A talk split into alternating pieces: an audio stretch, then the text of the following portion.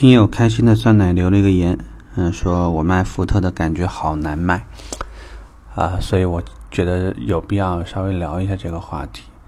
啊，如果你经历过翼虎的断轴，你经历过大众的 DSG 双离合，经历过以前别克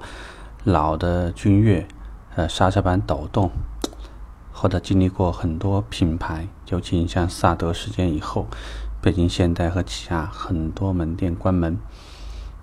你再去问一下去做这个国产品牌的这些朋友的生活日子，他们一定会告诉你不好过。那么为什么会导致这样的原因？我们聊过一些，呃，叫百货重百客。其实客户认同你，认同你的产品，自然有它的原因。啊，有的时候呢，也许买一个大众，你即使不懂技术，也会看上。去满街都在跑这个车，你就觉得买这车是很安全的。那现在呢，大众走下神坛，你会觉得有很多客户就开始不怎么考虑买大众车，无论是外观过于平庸没有特色，还是说它的价格以前定的好像是有点偏高。福特有没有它自己的优势呢？其实你回头去看一看，福特的日子其实不算难过。不管从早期的福克斯，这个包括呢和阿斯顿马丁外形轮廓非常相似的这个蒙迪欧致胜等等，呃，其实呢也是有一些产品还是不错的，在翼虎、锐界这些产品里面呢，也有很多客户还算是忠实吧。那你说它有没有缺点呢？很多人对于福特的工艺啊，对这这些东西的评价不是特别好。那我觉得呢，很多时候你为什么会对你所销售的产品会觉得很辛苦或者很累？最主要的原因是，第一，你有没有把自己融入到你所销售的产品里面去？那就是说，你对于你品牌的热爱、忠诚度，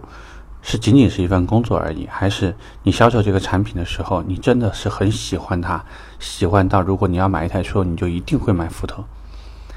另外一方面。如果你自己没有这种状态，那可能在产品销售的时候，你会更多倾向于和客户比较的，就是咱们就拼车长、拼轴距、拼配置、拼价格、拼让利、拼我们现在的金融服务、拼我们公司的这个售后服务保养的计划或者别的什么。如果这样呢，就是客户会过于理性，过于理性。那你想，有的时候客户在买一个产品的时候，他本身也是在向往某一种生活，或者呢，希望找到某一种感觉，呃，和某一种氛围相契合。这个就像当年很多年前我们在销售荣威的时候，啊，在销售给车辆交给客户的时候，我们会送一本书给他，啊，像绅士一样生活。其实就想暗示客户，啊，你买荣威，你就是过上了英伦的生活，你就过上了一个非常有精致品味。那么有绅士气息的那样的一种生活，即使给客户在在上市初期的时候，每台车单车加几万块，还是有客户欣然接受。即使说这个车后来，呃，保值率并不是特别高啊，荣威七五零并不是保值率很高，但是还是有很多客户非常喜欢，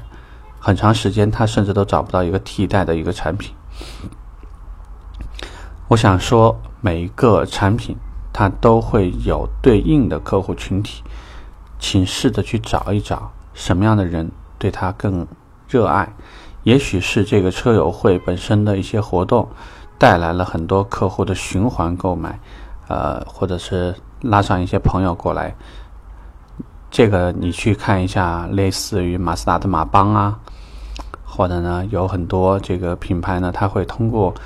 这个大量的车友活动、文化类的东西，或者有的呢是通过的一些集团类的活动，让客户对于选择这个品牌，或者选择我们这家门店，或者选择我们这家集团，呃，都会形成一个较为稳定的忠诚度。所以，产品好不好卖，我觉得很大程度靠自己。呃，你如果指望说每个产品都一直不停的有新款，不停的都在产品品牌的这种高度的爬升期，我相信现在已经过了大家对于品牌没有概念的一个阶段，所以，嗯，细致的工作，呃，我也期待说未来的时候能够看到很多的品牌不再去卖弄产品，而是会去卖弄更多更多的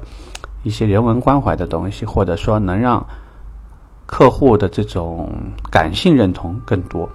啊，如果有那么一天呢，其实啊，应该是一件很很有意思的事情。OK，我们这期聊这，拜拜。